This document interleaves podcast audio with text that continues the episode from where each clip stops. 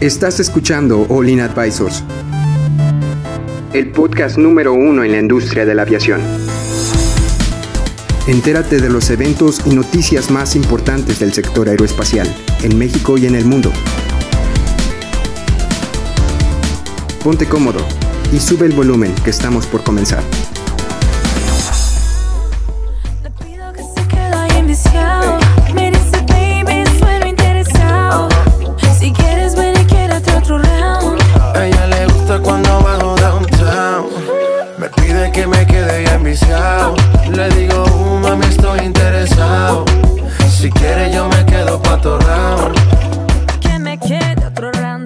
¿Cómo están? Bienvenidos a su podcast de aviación Olin Aviation Advisors. Sudáfrica anda teniendo problemas con sus aerolíneas de Comer. Comer tiene toda su flota en tierra en este momento y vamos a averiguar qué es lo que está pasando. Aquí se encuentra conmigo Cristian, Hola. Salvador, Hola, hola. Jaylee Hola. y Héctor. ¿Qué tal? Cristian, por favor, cuéntanos un poco más qué es lo que está sucediendo con esta aerolínea sudafricana. Primero que nada, feliz Halloween a todos. Espero que se la estén pasando bomba, que tengan ya todos sus dulces en la bolsa. Sí, Sí. bom- sí, Bomba. que sean bombas sus dulces. Na- ¿Nadie se le ha pasado bomba? 2000 2019, Cristian, ya, ok. Platicando un poco más de, de, de Comer. eh, Comer es una, es una aerolínea filial de British Airways. Eh, se la está eh, ellos hacen el negocio de aerolínea dentro de Sudáfrica. Ellos tienen una flota de alrededor de veintitantos aviones, si no estoy mal. Eh, ahorita, les, ahorita les confirmo, se me, se me fue el internet. ¿Cuál? Eh, Comer. Comer. Comer, en Lo- cuanto a lo flota. El proble- eh, no, no tiene ningún problema, eh, más que su flota de aeronaves se metió en un problema porque le hicieron una auditoría y dentro de la auditoría salieron varias discrepancias en temas de mantenimiento. Su principal proveedor de mantenimiento es South African Airways en la división de MRO.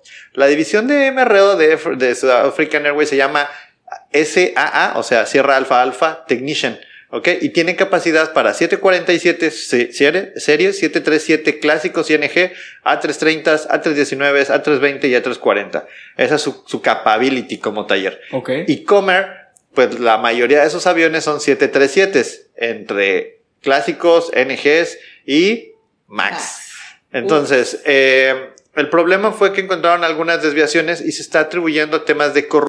¿En discrepancias te refieres a que están falsificando documentos de mantenimiento o a qué tipo de discrepancias te... te- No, no es clara la nota, solamente dicen que hay ciertas discrepancias que hicieron que pusieran en, en tierra los aviones por cuestiones legales y cuestiones de seguridad. ¿Qué puede ser? ¿Qué es lo más normal que pasa en estos casos? Tareas de mantenimiento no cumplidas cuando se debieron haber hecho en un taller. Entonces, los, los servicios de mantenimiento pesados, el heavy maintenance que estaba haciendo SAA, resulta que no están completamente bien certificados y las tareas que se hicieron ahí no están completamente legales y eso pone en tierra cualquier avión. Es como si tú tienes que cumplir con una directiva de aeronavegabilidad, tienes que cumplir con un boletín de servicio que es mandatorio, que dirige una, una condición de seguridad, lo llevas a un taller y el taller te firma que hizo el trabajo, pero realmente no lo hizo.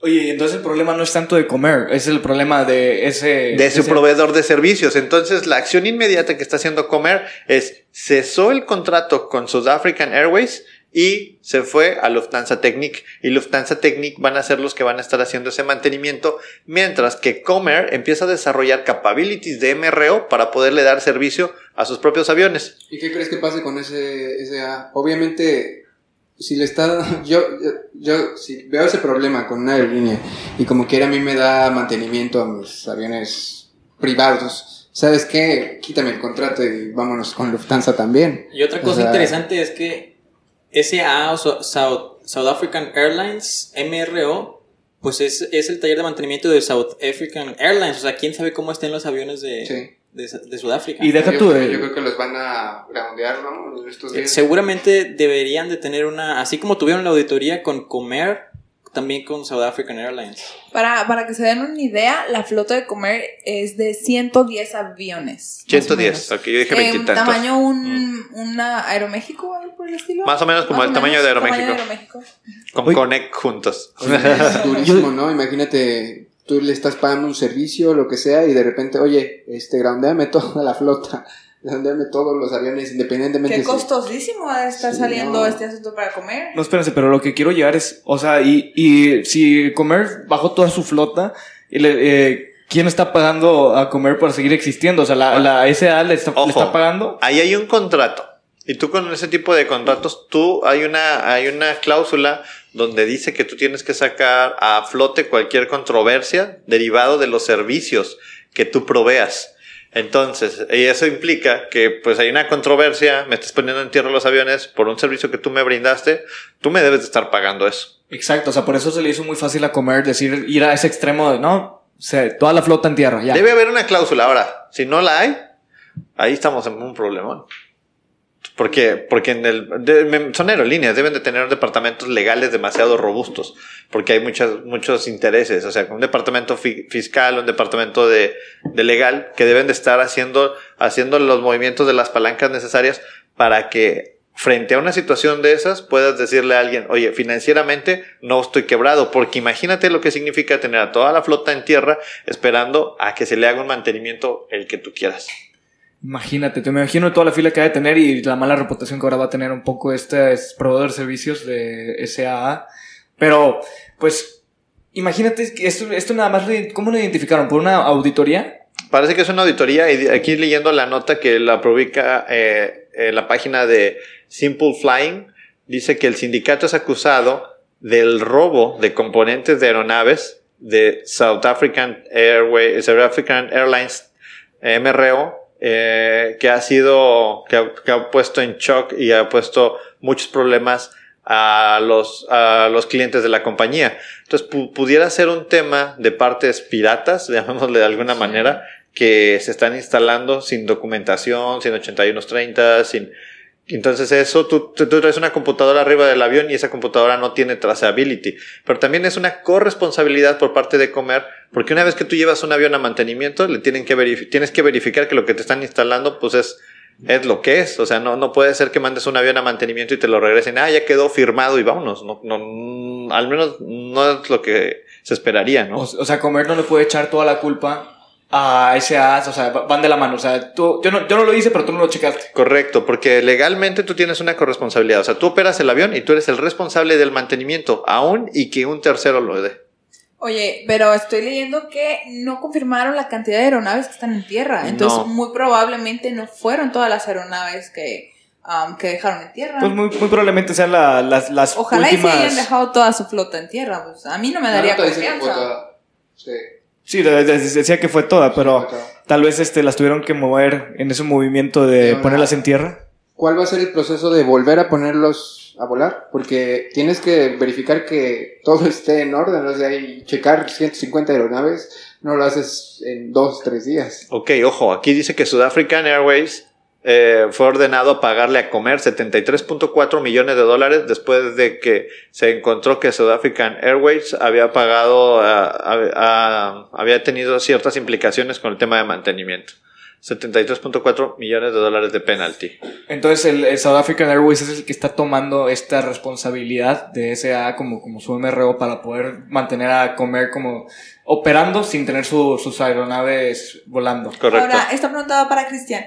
Si, por ejemplo, Sudáfrica firma que hizo ese mantenimiento, ¿cómo es que te das cuenta si se realizó o no se realizó? Probablemente es un Descono- Para las problema. personas que desconocemos del área de mantenimiento. Normalmente tú vas a revisar los récords, los registros de que el mantenimiento se efectuó o no se efectuó. Y está firmado. Y dice, está firmado y dice ya, ya está hecho. Pero por ejemplo, si te dicen reemplaza una computadora que tiene número de parte 1, 2, 3 y vas físicamente al avión y tiene la computadora 4, 5, 6, que es la original, y tú le tienes que poner una 1, 2, 3, dice, oye, aquí hay algo, o sea, esta computadora no está, no está modificada y debería estar modificada. O tú te encuentras, por ejemplo, a una tarea, vamos a pensar, una lubricación del tren, y de repente tienes el tren y le encuentras una falla y dices, oye, este tren de aterrizaje no está lubricado, lo, lo removimos y el, el informe de inspección del taller te dice, ¿sabes qué? A este tren lo que le faltaba era lubricación. ¿Cómo puede ser? Si el mes pasado fue mantenimiento y esta tarea dice que se lubricó. Entonces puede ser alguna de esas cosas y es como te das cuenta. O sea, esa es la única manera. Y La todos otra... estos datos son súper importantes porque si hay un incidente, un accidente, y no tienes los datos eh, correctos, pues pierdes como que... Si estás haciendo una investigación, debería de venir, oye, le cambiamos esto, le cambiamos la pieza, ¿sabes? No es la original o lo que sea. Y ahí podrías encontrar una solución para que no te vuelva a pasar, ¿no? Y, y si empiezas a falsificar, este, documentos, si empiezas a, a falsificar este tipo de cosas, la seguridad o los, eh, la gestión del riesgo pues no va a ser real, ¿no? Va a ser como... Sí, es muy importante porque también eh, maquillada. eh, en pleno vuelo los pilotos pueden pedir información sobre qué es lo que al taller de mantenimiento de qué se le hizo porque puede haber una falla. Por un ejemplo, estaba viendo esta semana el, el accidente de Alaska Air, el avión de que se invirtió, este que en sí los pilotos estaban eh, peleando para tener control de esta aeronave en, el, en su elevador, pero las sí podían seguir manteniendo volando. Entonces ahí le hablaban a mantenimiento, pero mantenimiento no podía saber qué es lo que estaba mal, porque todos los mantenimientos que se hicieron se supone que estaban bien. Entonces pues no podían detectar qué es lo que estaba mal y al final el, después del accidente que, que se estrelló la aeronave, se dieron cuenta que no se hizo un buen procedimiento del jack screw, que es del elevador, y al final se dio y es lo que hizo que, que, que, O sea- que, que, que, que- que se estrellara. Oye, pero ¿qué caso fue ese de, de Alaska Airlines? ¿Es, reciente? ¿Es No, reciente? no, no, ese es de los noventa y tantos, a finales de Ah, los noventas, ese avión salió de Puerto Vallarta y parece que tuvo un problema de falta de lubricación en, en el, esta- el estabilizador horizontal, pero tiene muchas otras tiene muchas otras cosas de fondo. Y sí, una parte importante era el tema del mantenimiento, o sea, básicamente eso contribuyó a un accidente mayor. Aquí el tema también es el tema es la, la vigilancia, o sea, una vez que tú tienes un proveedor y le dices, oh, es como, no sé, si alguno de ustedes en algún momento le pide, han han llevado su carro a lavar, llevas tu carro a lavar y, oye, ¿ya quedó lavado? Sí, ya, te subes y el carro está lavado, ¿no? Y te vale. Oye, abres la puerta de atrás y toda está llena de lodo. Dices, Oye, pero pues me lo lavaron. Bueno, pues tú lo checaste antes de subirte. No. Ah, bueno, pues es corresponsabilidad tuya. O sea, tú pediste un servicio, pues tienes que verificar que el servicio se entregue de acuerdo a los requerimientos que estás pidiendo. Oye, y ahí, por ejemplo, los que firmaron y así, ¿qué...? Eh, Implicaciones legales Ajá. deberían de tener. o sea, ¿les van a quitar la licencia o cuál es el procedimiento? Ah, De todos los involucrados. Ahí sí desconozco cuál pudiera No, ser, pero, pero, pero acuérdense que una vez que tú firmas un mantenimiento, tú tienes una responsabilidad como técnico, como ingeniero, como, lo que tú- como piloto, tú tienes una responsabilidad. Y esa responsabilidad sí puede llegar a ser una responsabilidad legal desde el punto de vista que quieran. ¿Qué pasa si tú firmaste un mantenimiento que no hiciste? ¿Cómo se llama eso? Falsificación. Fraude. Una- y es una Fraude. negligencia, es fraude. Eso es fraude donde lo quieras ver. Entonces, pues, es como si a un, a un, ¿cómo de- a un contador le dice, oye, fírmate estos estados de resultados. Oye, ¿están bien? Sí. Ah, bueno, déjame los firmo. No, espérame, no. Primero quiero ver evidencia de que todo esto está bien, ¿no? Bueno, Cristian, ya como se nos está acabando el tiempo, ¿nos puedes dar tus dos centavos el, lo- los- el suceso? ¿Qué es lo que crees que, que- qué procedimientos se tienen que tomar o qué tipo de, de confianza se va a ver con la compañía de comer? Va, primero, eh, siempre que se contrata un MRO o cualquier estación reparadora o cualquier tallercito, el que tú quieras, tienes que verificar que tiene los permisos, que tiene la gente, que tiene la infraestructura y que tiene la documentación técnica para hacer la chamba. Primero. Segundo, si un mantenimiento fue efectuado, tú como dueño del avión o como responsable de la operación, tienes que verificar que el mantenimiento se hizo de acuerdo a lo estipulado, que está certificado de acuerdo con una autoridad aeronáutica y que la gente que lo está haciendo hay un respaldo en términos de garantía. Y tercero y más importante, siempre que se contratan estos servicios tienes que hacer una auditoría para verificar previo a que lo que te van a vender es lo que, es lo que vas a comprar. Porque al final del día, el responsable en el mantenimiento sigue siendo tú como dueño de la operación, como responsable de la operación.